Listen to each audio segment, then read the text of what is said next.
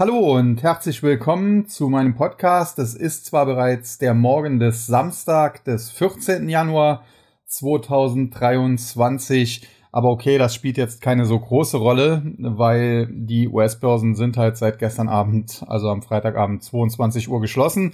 Und äh, der Grund, äh, warum ich das gestern Abend auch nicht mehr geschafft habe, den Podcast aufzunehmen, ist einfach, dass ich nach einer recht anstrengenden Woche äh, auf der Couch eingeschlafen bin. Also ich habe da jetzt nicht mir das Dschungelcamp reingezogen. Und äh, ja, äh, heute Nacht hatte ich dann keine Lust, es zu machen und äh, habe dann erstmal ausgeschlafen bis 7 Uhr ein bisschen gefrühstückt und dann kommen wir jetzt eben zum Podcast. Aber da muss man sagen, es war vielleicht gar nicht so schlecht, äh, da einzuschlafen, denn die Nacht, die hatte es in sich, insbesondere im Kryptosektor, da gehe ich gleich auch noch ein bisschen drauf ein. Der Podcast selbst geht aber natürlich in erster Linie um Aktien und äh, der Kryptobereich, der wird eher im äh, Takt dann äh, besprochen und äh, gemanagt. Äh, das Musterdepot dort liegt ja auch sehr stark im Plus und wir haben ja auch im Tag Musterdepots geschafft, rechtzeitig vor dem Kryptowinter weitestgehend auszusteigen, was ja auch viel Lob dann äh, eingebracht hat, äh, weil das äh, einer der wenigen Dienste war, die das geschafft haben. Und in diesem Sinne ja, beginnen wir mal mit äh, dem Aktienmarkt und da muss man sagen, gestern zur Eröffnung in den USA, ich beziehe mich jetzt auf den US-Markt, waren die Kurse zunächst einmal etwas unter Druck, äh, teilweise aufgrund äh, der startenden Berichtssaison. Da gab es Ergebnisse, die jetzt eigentlich, muss man sagen, gar nicht schlecht waren. Das Problem ist halt, BlackRock beispielsweise hatte die Erwartungen übertroffen, hatte aber, und da beißt die Maus eben keinen Faden ab, trotzdem eine leicht rückläufige Geschäftsentwicklung. Und jetzt äh, kann man das natürlich auf äh, ja, zwei, zwei Arten interpretieren. Entweder man sagt, ja, es war besser als erwartet, also muss die Aktie ja steigen. Man kann aber alternativ auch sagen, okay, äh, die Geschäftsentwicklung ist zumindest kurzfristig etwas rückläufig. Und äh, wenn man dann eben äh, weniger Umsatz, weniger Gewinn einfährt, äh, ja, dann ist das tendenziell, muss dann das Unternehmen eigentlich auch zumindest kurzfristig weniger wert werden. Und äh, das gleiche hatten wir dann bei auch anderen Aktien. JP Morgan, äh, Bank of America, glaube ich, hatte auch Quartalszahlen. Die kamen alle im Prinzip äh, besser als erwartet oder vielleicht auch besser als befürchtet, muss man sagen, äh, heraus. Aber sie waren halt nicht herausragend. Man, man merkt halt schon, äh, dass die Geldpolitik äh, der Federal Reserve durchschlägt. Wobei man ja sagen muss, gerade der Finanzsektor und hier die Banken die müssten ja sogar eher noch davon profitieren. Und äh, wie gesagt, da gab es zur Eröffnung erst einmal ein paar Kursverluste, die konnten dann aber im Handelsverlauf weitestgehend aufgeholt werden. Einzige größere Ausnahme, was den Tech-Sektor angeht, war der Bereich E-Mobilität, äh, also die Electronic Vehicles, EV, wie es auf Englisch heißt. Hier hatte Tesla eine deutliche Preissenkung gemacht, um äh, teilweise 20 Prozent und mehr. Das führte dazu, dass die Aktie von Tesla zunächst einmal sehr schwach mit etwa minus fünf Prozent eröffnete und das riss dann auch den ganzen Sektor mit nach unten, ob das jetzt eine Lucid oder eine Rivian war. Und äh, ja, Tesla erholte sich dann im Tagesverlauf, die anderen auch, muss man sagen, aber während es Tesla immerhin äh, fast schon wieder geschafft hatte, die Kursverluste aufzuholen, also am Ende war es noch ein Minus von, ich glaube, 1,8 Prozent oder so, ähm, sah es bei den anderen nicht ganz so gut aus. Lucid verlor, ja, ich glaube knapp drei Prozent oder um die drei Prozent und Rivian über sieben Prozent und äh, NIO beispielsweise wurde auch getroffen und so weiter und so fort. Also da sind ja die Namen bekannt. Äh, da muss ich jetzt hier nicht alle Einzelwerte besprechen. Also Tesla lastete dann ein bisschen auf dem Markt, aber nichtsdestotrotz, äh, es äh, schafften dann alle Indizes letztendlich in den grünen Bereich, sowohl der Dow Jones als auch äh, der Nasdaq als auch eben der S&P 500 und generell muss man sagen, die Marktentwicklung, die wir zuletzt gesehen haben, die habe ich ja prinzipiell so erwartet. Äh, es ist nur so, dass die Dynamik ein bisschen stärker ist, als ich das erwartet hätte. Aber auch das lässt sich erklären, denn meine Einschätzung war ja, dass wir eine Jahresendrallye bekommen sollten, die dann in eine Jahresanfangsrallye münden dürfte. Und äh, ich habe es ja mehrfach schon eingestanden, die Jahresendrallye, das war eine Fehleinschätzung, die kam eben nicht, wobei man sagen muss, ein Jahresendcrash war es jetzt auch nicht. Also es war mehr oder weniger eine Seitwärtsbewegung. Und anscheinend äh, haben sich da einige Anleger letzten, Ende letzten Jahres noch zurückgehalten oder vielleicht auch ein paar Verluste realisiert, um die steuerlich geltend machen zu können und äh, somit eine Jahresendrallye verhindert. Aber dafür ist dann jetzt diese Jahresanfangsrallye umso dynamischer. Und alles in allem muss man sagen, der Fahrplan war insofern falsch, dass es eben keine Jahresendrallye gab, aber dafür die Jahresanfangsrallye jetzt umso dynamischer.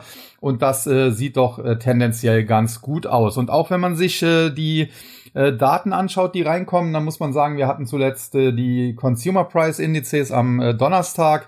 Da gab es ja einen Rückgang im Prinzip der Inflation auf 6,5 Prozent. Man kann auf der einen Seite sagen, das war im Prinzip wie erwartet. Auf der anderen Seite muss man aber auch sagen, nachdem zuletzt äh, die äh, Consumer-Preise äh, deutlich stärker zurückgegangen sind, also die Inflation deutlich stärker zurückgegangen ist, äh, der Preisauftrieb stärker zurückgegangen ist, so muss man es formulieren, äh, ja, waren die Erwartungen doch äh, relativ hoch. Also 6,5 Prozent, nachdem es im Vormonat noch 7,1 Prozent waren.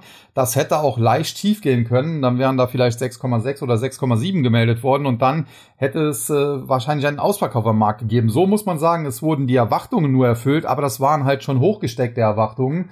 Und alles in allem muss man sagen, das Einzige, was ich nicht verstanden habe, dass die initiale Marktreaktion auf diese Daten war, dass man auch erst einmal am Donnerstag abverkauft hat, dann aber auch hier im Handelsverlauf haben die Bullen sich gezeigt, haben zugegriffen und schon der Donnerstag ist dann letztendlich grün geendet und äh, ein so ähnliches äh, Marktverhalten haben wir eben am Freitag gesehen. Und äh, da muss man sagen, die Erfahrung lehrt eigentlich, dass ein Markt, der sich so verhält, das heißt, wenn es zu deutlicheren Rücksetzern kommt, wenn man dann sofort äh, Kaufinteresse feststellen kann, das ist eigentlich ein relativ bullisches Zeichen. Und deswegen gehe ich auch davon aus, dass die aktuell laufende Jahresanfangsrallye noch ein bisschen weitergehen kann. Vielleicht schafft sie es den ganzen Januar hindurch, äh, vielleicht geht sie sogar noch in den Februar hinein, aber was man eben auch nicht unterschätzen darf, ist, äh, dass die Federal Reserve natürlich ja, hart durchgegriffen hat, einen sehr, sehr hawkischen Kurs gefahren hat, der hawkigste Kurs der Notenbank in den USA seit, ich glaube, vier Jahrzehnten oder fünf Jahrzehnten.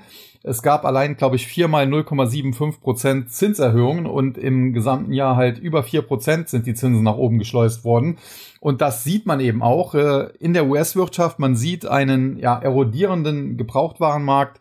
Man äh, sieht Gebrauchtwagenmarkt, also es geht um Autos, äh, einen erodierenden Immobilienmarkt. Und äh, das sind alles Probleme, die derzeit von der Börse noch so ein bisschen ausgeblendet werden. Auch wenn man sich beispielsweise anschaut, äh, was diese Häuslebauer zuletzt gemeldet haben. KB Homes war hier der erste, der rauskam am, ich glaube, Mittwoch oder Donnerstag war es auch äh, die wirklich einen totalen Einbruch im Geschäft haben. Die haben im Vorjahr noch über 2000 Häuser äh, bauen sollen. Und äh, jetzt sind es glaube ich äh, um die 700 weniger als 700 also das, da sieht man schon äh, die Amerikaner sagen dazu deteriorating äh, was da abgeht. Und äh, dass das an der Börse so gar keine Rolle spielen soll, das ist so ein bisschen komisch. Und deswegen gibt es halt auch viele, die diese Rallye derzeit nicht verstehen. Das ist dann halt so ähnlich wie letztes Jahr diese Sommerrallye, die ja auch äh, ja im Prinzip ausufernd war, bis dann am Ende äh, der Herr Paul aufgetreten ist, da in Jackson Hole und dem ganzen Spuk ein Ende bereitet hat. Und ich gehe davon aus, muss man sagen, dass das, was zuletzt passiert ist, der Notenbank auch nicht gefällt und sie auch versuchen wird, dagegen zu halten.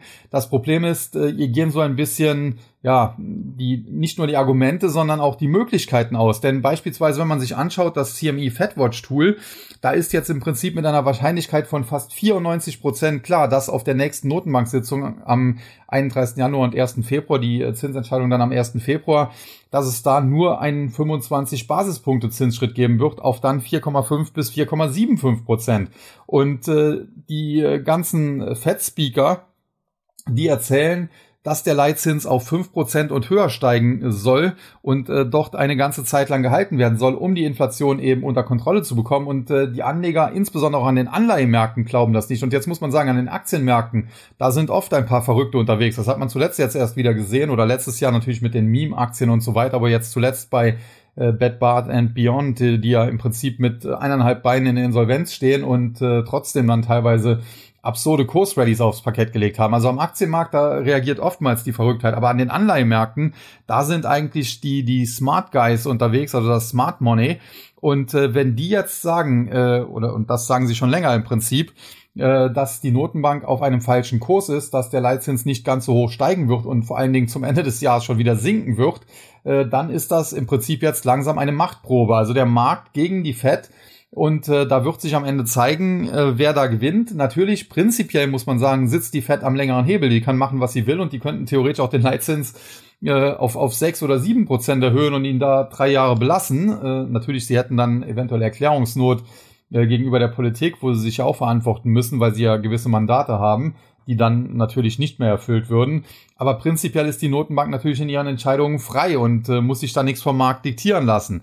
Aber es hat ja seinen Grund, wenn die äh, Anleger an den Märkten eben etwas anderes erwarten. Und da muss man auch ganz klar sagen, es gibt ernsthafte Ökonomen, also nicht irgendwelche Verschwörungstheoretiker oder äh, Spinner, die sich den äh, CPE-Report, also den äh, CPI-Report, so heißt er, also diese Consumer Price-Daten mal genau angeschaut haben. Und die sind darauf gekommen, äh, dass ein Großteil der US-Wirtschaft tatsächlich schon auf dem absteigenden Ast ist und der äh, CPI-Report im Prinzip äh, teilweise schon klar Deflation anzeigt. Es sind eben gewisse Sondersektoren, etwa 30 Prozent der US-Wirtschaft, äh, hat ein Ökonom dazu geschrieben, die eben noch im Inflationsmodus sind. Und man sieht das ja auch in der Wirtschaft, wenn Tesla eben die Preise um 20 Prozent sinkt, ja, das ist ja nicht Inflation, das äh, ist ja das Gegenteil davon äh, wenn, wenn Tesla die Preise senken muss. Und äh, dementsprechend muss man schon ganz klar sagen, die Inflationsphase, die hatten wir. Und die, die Fed äh, hat das zu spät erkannt, hat äh, zu spät im Prinzip angefangen, das zu bekämpfen, musste dann natürlich umso härter durchgreifen. Das hat sie dann aber jetzt auch getan.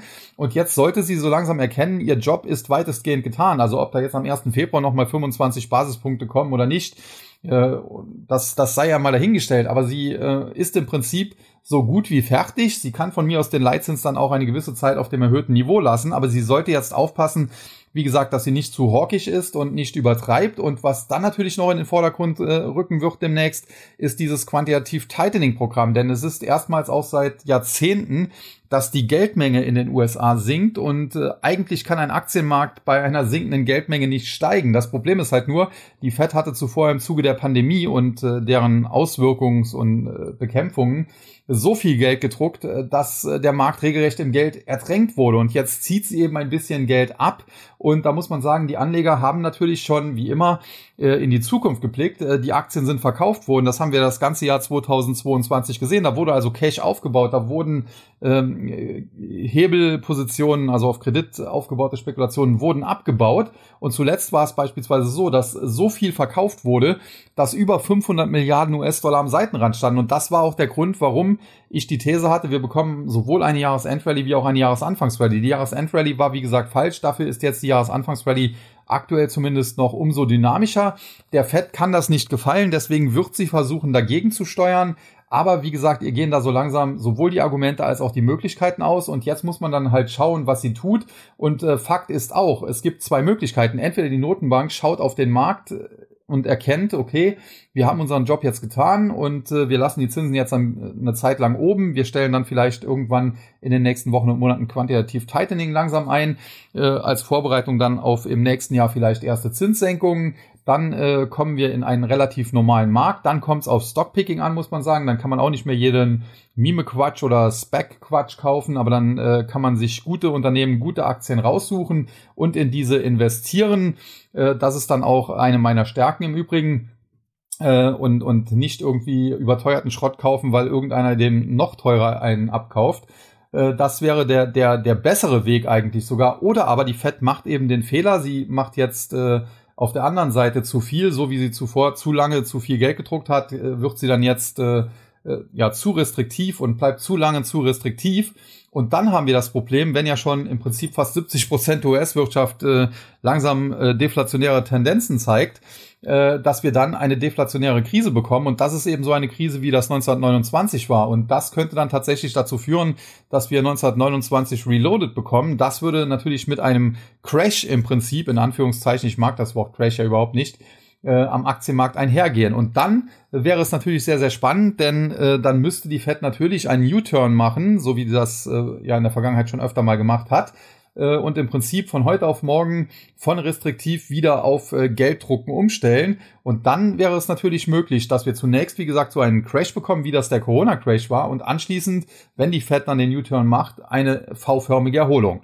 Das wäre dann natürlich wieder ein äh, Szenario, äh, was den ganzen Zockern in die Karten spielt, denn das Problem ist, man hat das ja beim Corona äh, ja beim Corona Crash und und der anschließenden äh, dem dem dem Gelddrucken gesehen. Äh, wenn man das machen will, äh, dann muss man natürlich äh, den Markt überzeugen. Und das äh, heißt, man muss dann wieder sehr, sehr aggressiv vorgehen und im Prinzip die, die Geldschleusen auch länger, als das eigentlich gut wäre, öffnen. Und dann haben wir wieder einen Markt, wie wir das im Jahr 2020 ins Jahr 2021 hinein haben, also ein absolut crazy Markt. Und äh, das ist so ein bisschen das Szenario, was teilweise an den äh, Märkten schon gespielt wird. Und damit bin ich jetzt auch äh, sehr schön übergeleitet zum Thema Krypto. Denn äh, man muss sagen, äh, der Bitcoin ist der perfekte Tracker, das hat mein Kollege Clemens Schmale ja mal nachgewiesen, der US-Geldpolitik. Und äh, die Anleger an den Kryptomärkten, muss man sagen, waren im letzten Jahr oder in den letzten anderthalb Jahren cleverer. Also das war eher Smart Money äh, als die an den äh, Aktienmärkten. Denn äh, beispielsweise im November 2021, als der Bitcoin dabei äh, über 60.000, fast 70.000 Dollar stand und die Fed halt angedeutet hat, erstmals in einer Rede äh, der Jerome Powell, äh, dass man jetzt äh, so langsam doch restriktiver werden müsse. Da sind sofort äh, die Kryptos auf Tauchstationen gegangen und die sind dann im Prinzip auch nur gefallen. Also ein ganzes Jahr lang ging es nur nach unten. Der absolute Krypto-Winter, wie man das ja dann immer so schön nennt wohingegen die Aktienmärkte im November ihren Höchststand hatten, dann auch auf Tauchstationen gegangen sind, aber dann kam es nochmal zu einer Rallye und äh, die meisten Märkte haben dann so am 3., 4. Januar des Jahres 2022 nochmal entweder neue Allzeithochs gemacht, wie der Dow Jones, oder sind zumindest nah an die alten Allzeithochs herangelaufen was natürlich äh, ja völliger Quatsch war, weil man schon wusste, dass die Fed eben restriktiver wird. Äh, es, wurde, es war schon angekündigt, dass die Anleihekäufe eben eingestellt werden sukzessive und dass dann anschließend Zinserhöhungen kommen würden. Das war dann eben auch klar. Und insofern haben wir, wie gesagt, jetzt zwei Szenarien und insbesondere die Kryptomärkte spielen wohl, dass die Fed wieder mal alles falsch macht und äh, das kann man ihnen auch nicht ganz verübeln, denn es gibt in Amerika nicht umsonst den Spruch, äh, wenn eins sicher ist, dann, dass die Fed aus ihren Fehlern nichts lernt. Mir wäre es tatsächlich lieber, das muss ich so ganz klar sagen, auch wenn es äh, für die Kryptos natürlich schön wäre, wenn es äh, erstmal zum totalen äh, Chaos käme und dann wieder Geld gedruckt werden müsste.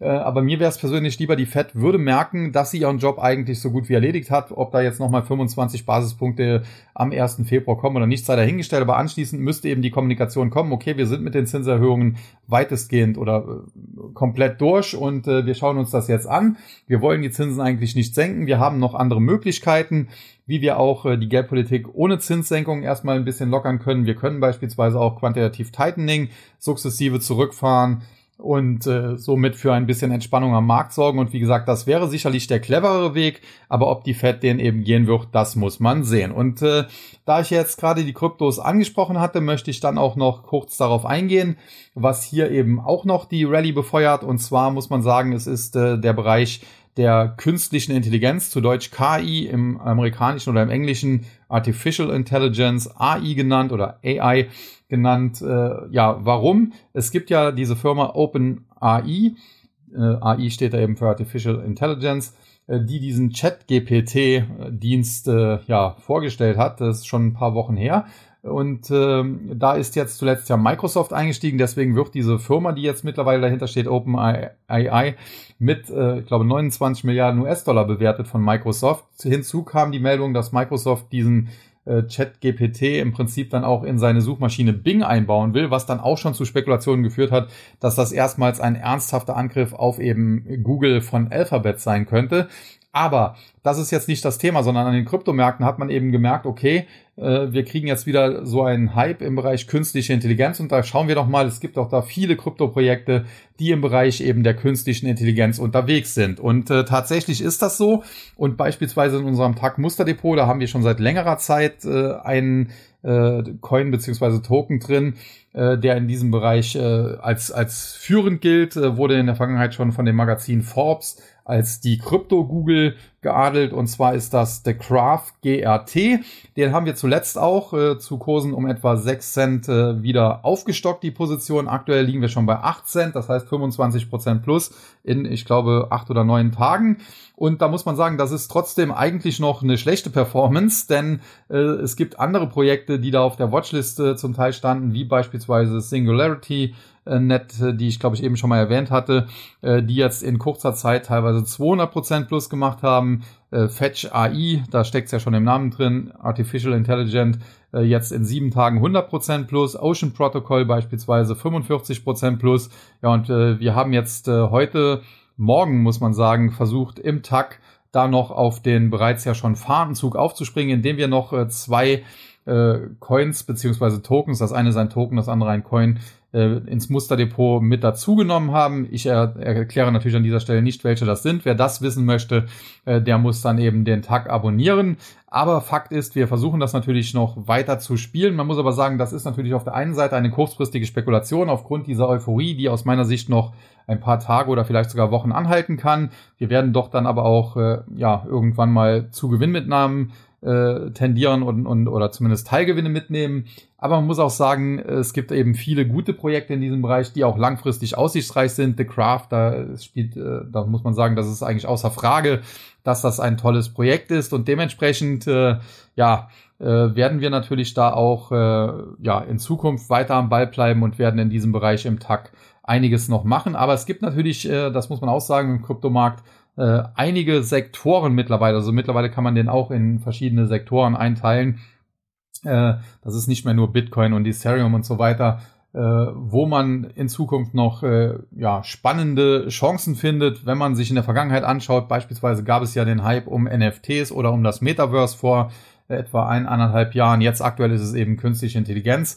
Aber natürlich kann so ein Hype um das Metaverse auch wieder zurückkehren. Aktuell sehe ich das zwar tatsächlich noch nicht, das hatte ich auch in meinem Ausblick so gesagt, äh, aber äh, beispielsweise die NFTs, die sind zuletzt auch wieder so ein bisschen ins Laufen gekommen. Und wie gesagt, es gibt da ganz interessante Sektoren und äh, dementsprechend sollte man auch äh, vor allen Dingen nicht nur auf Bitcoin und Ethereum gucken, wenn das natürlich auch die beiden Blue Chips sind, sondern gerade auch mit kleineren äh, Coins und Tokens kann man auch äh, eine Menge Geld machen. Da muss man sagen, wenn man sich The Graph anschaut, dann ist das natürlich im Vergleich äh, zu Bitcoin, der ja schon eine Market Cap von äh, äh, mehreren hundert Milliarden hat, ist das natürlich ein, ein Mini-Projekt. Aber man muss sagen, es ist jetzt auch kein äh, irgendwelches Wald- und Wiesenprojekt, denn The Craft hat immerhin eine Market Cap äh, von über 700 Millionen US-Dollar und äh, voll verwässert, weil noch nicht alle äh, Tokens auf dem Markt sind, sind sogar 860 Millionen US-Dollar. Also das sind jetzt, äh, würde ich sagen, schon äh, interessante Startups. Und das ist ja auch gerade das, was ich immer gesagt habe, wofür der Kryptomarkt in erster Linie gut ist. Er ist im Prinzip dafür da,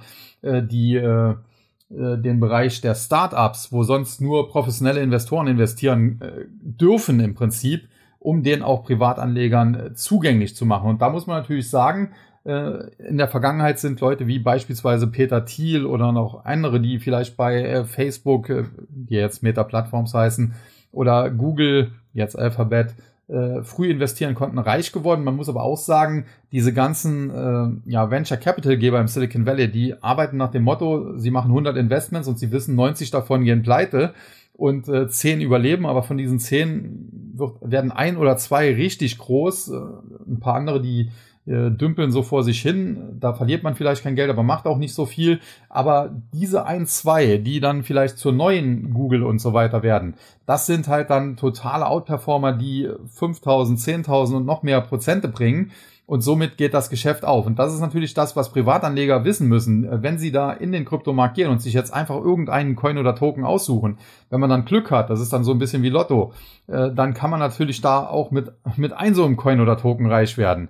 Aber wenn man eben kein Glück hat, und äh, es ist da tatsächlich auch ein bisschen glücksabhängig, egal wie gut ich eine Firma bewerten kann, äh, wenn da irgendwie Managementfehler beispielsweise gemacht werden oder wenn da irgendwie was Regulatorisches dazwischen kommt. Ich erinnere mich noch dran, ich habe in der Vergangenheit mal äh, Lottospieler an damals Tipp 24 vermittelt und dann wurde der Glücksspiel-Staatsvertrag in Deutschland geändert und äh, meine Website, die da die ganzen Lottospieler hin vermittelt hat, äh, die war im Prinzip dann von heute auf morgen für die Füße. Und äh, sowas kann natürlich alles passieren und deswegen, selbst wenn man Firmen perfekt bewerten und einschätzen kann und die Technologie und alles einschätzen kann, äh, kann immer was passieren. Es kann zum Beispiel auch bei einem Team einfach einer verunglücken, sterben, der da wichtig ist und so weiter. Also insofern, da gehört auch eine gewisse Portion Glück dazu. Costolani hat ja auch immer gesagt, an der Börse braucht man vier Gs, nämlich Geld, Gedanken, äh, Geduld und eben Glück. Also Glück gehört auch ein bisschen dazu. Und das ist dann eben auch beim Kryptomarkt so. Wenn ich mir ein oder zwei Projekte nur rauspicke und in die voll reingehe und ich Glück habe und es wird der nächste Bitcoin, dann äh, werde ich damit reich. Aber das ist natürlich dann so ein bisschen Lotto. Wenn ich allerdings mir ein Portfolio aufbaue, wo ich vielleicht nicht unbedingt in 100, aber in, in, in 30, 40 verschiedene Projekte investiere, und vielleicht dann auch immer, wenn es zu einem Hype kommt, mal äh, zumindest den Einsatz rausziehe, so dass ich da nichts mehr verlieren kann, äh, dann äh, werde ich am Ende mit den Kryptos auch richtig Geld machen können. Und das äh, habe ich ja auch gezeigt im Tag.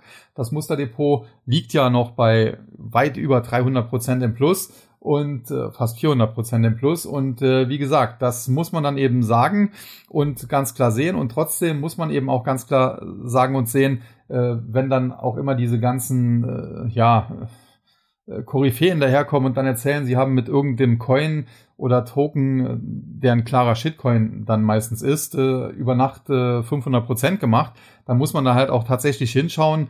Äh, es gibt sehr oft, also wenn ich mir die bei CoinMarketCap die, die Performance-Listen durchgehe, dann finde ich natürlich fast jeden Tag irgendwelche Coins und Tokens, die da 500 Prozent gemacht haben, irgendwo auf Platz 8333. Das Problem ist halt nur, ich muss halt auch schauen, hätte ich denn da überhaupt viel Geld investieren können? Denn oftmals sind bei solchen kleinen äh, ja, Coins oder Tokens äh, Handelsumsätze von, keine Ahnung, 50 oder 100 Dollar pro Tag. Das heißt, selbst wenn ich den kompletten Handel da auf eigene Kosten gemacht hätte, also wenn ich der Einzige gewesen wäre, der alles aufgekauft hätte, dann, dann hätte ich halt aus 100 500 oder 600 Dollar gemacht. Und da muss man ja sagen, beim, beim Ausstieg kann es auch sein, dass ich dann eben den Kurs wieder drücke, wenn ich nicht genug Käufer finde. Also insofern äh, da auch immer ein bisschen vorsichtig sein und äh, ich kann immer nur wieder davor warnen. Ich mache den Tag, äh, der ursprünglich mal Crypto Trader hieß, wir haben dann ja noch Technologieaktien dazu genommen, seit November 2017, also seit mittlerweile mehr als fünf Jahren und äh, wir haben da sehr, sehr viele mehrere hundert zufriedene Kunden.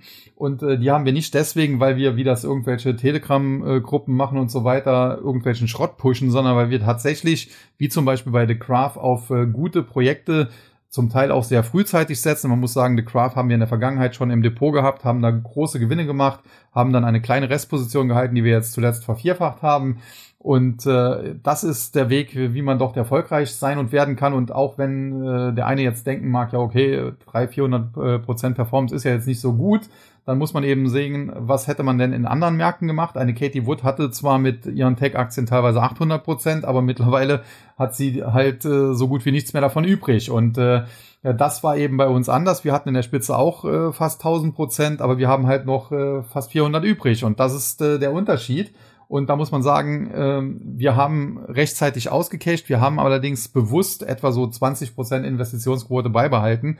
Im Nachhinein hätte man sagen äh, müssen, okay, man hätte da auch auf Null gehen können. Dann hätten wir wahrscheinlich diese 800 Prozent komplett behalten. Aber sei es wie es sei, äh, natürlich kommt auch mal eine ein oder andere Verlusttrade noch dazu. Insgesamt muss man aber sagen, ist die Performance äh, auf, auf längere Sicht äh, bei uns äh, sehr, sehr gut. Viel besser als bei vielen anderen Diensten, die es halt schaffen, mit kurzfristigen Pushs und äh, zum Teil von unseriösen äh, Teilen da äh, kurzfristig zwar viel Geld zu machen, was dann oftmals aber in der Realität nicht so äh, umsetzbar überhaupt wäre. Und äh, vor allen Dingen, wir sind dann auch immer im Krypto-Winter da, wohingegen die anderen dann eben verschwinden und äh, ja, entweder gar, sich gar nicht mehr melden oder auf einmal zu Krypto-Gegnern werden. Ja, das äh, soll es dann an dieser Stelle für heute gewesen sein. Ein bisschen kürzer als eine halbe Stunde. Wie gesagt, äh, Jahresendrallye gab es nicht. Das war ein Fehler. Die Jahresanfangsrallye, die es ja auch geben sollte, die ist dafür jetzt umso dynamischer.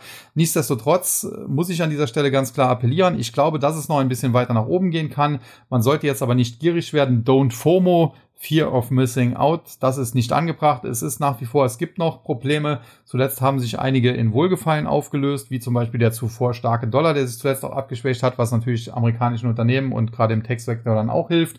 Und insofern, wie gesagt, äh, hat sich da einiges äh, zum Guten gewendet, aber wir sind noch weit davon entfernt, wieder die beste aller Welten zu haben. Das auf der anderen Seite ist aber auch gut, denn wenn wir die beste aller Welten hätten, wie das äh, teilweise 2020, 2021 ja gesehen wurde, dann gibt's eben auch wieder Euphorie und dann gibt's absurd hohe Kurse und in die muss man dann quasi hinein verkaufen. Das Problem ist da natürlich immer ein bisschen das Timing. Da muss man auch sagen, da waren wir vielleicht ein bisschen zu früh äh, zu skeptisch. Aber alles in allem glaube ich, dass wir das relativ gut immer gemanagt haben, dass wir beispielsweise auch im äh, vergangenen Jahr 2022 fast keinen Verlust hatten äh, im, im Aktienbereich. Und insofern, ja, äh, möchte ich jetzt hier keine Dauerwerbesendung für den Tag daraus machen, aber man sollte sich den Service sicherlich mal anschauen. In diesem Sinne wünsche ich dann allen einen schönen Samstag, ein schönes Wochenende. Äh, der Kryptomarkt ist ja auch am Wochenende auf, da kann man ja vielleicht auch das eine oder andere tun. Und äh, damit verabschiede ich mich an dieser Stelle bis am Montagabend, äh, wobei der Podcast wahrscheinlich dann erst wieder am Dienstag online ist. Ich verabschiede mich, wünsche allen, wie gesagt, einen schönen Tag, ein schönes Wochenende und sage wie immer Tschüss und Bye-bye, bis zum nächsten Mal. Ihr euer Sascha Huber.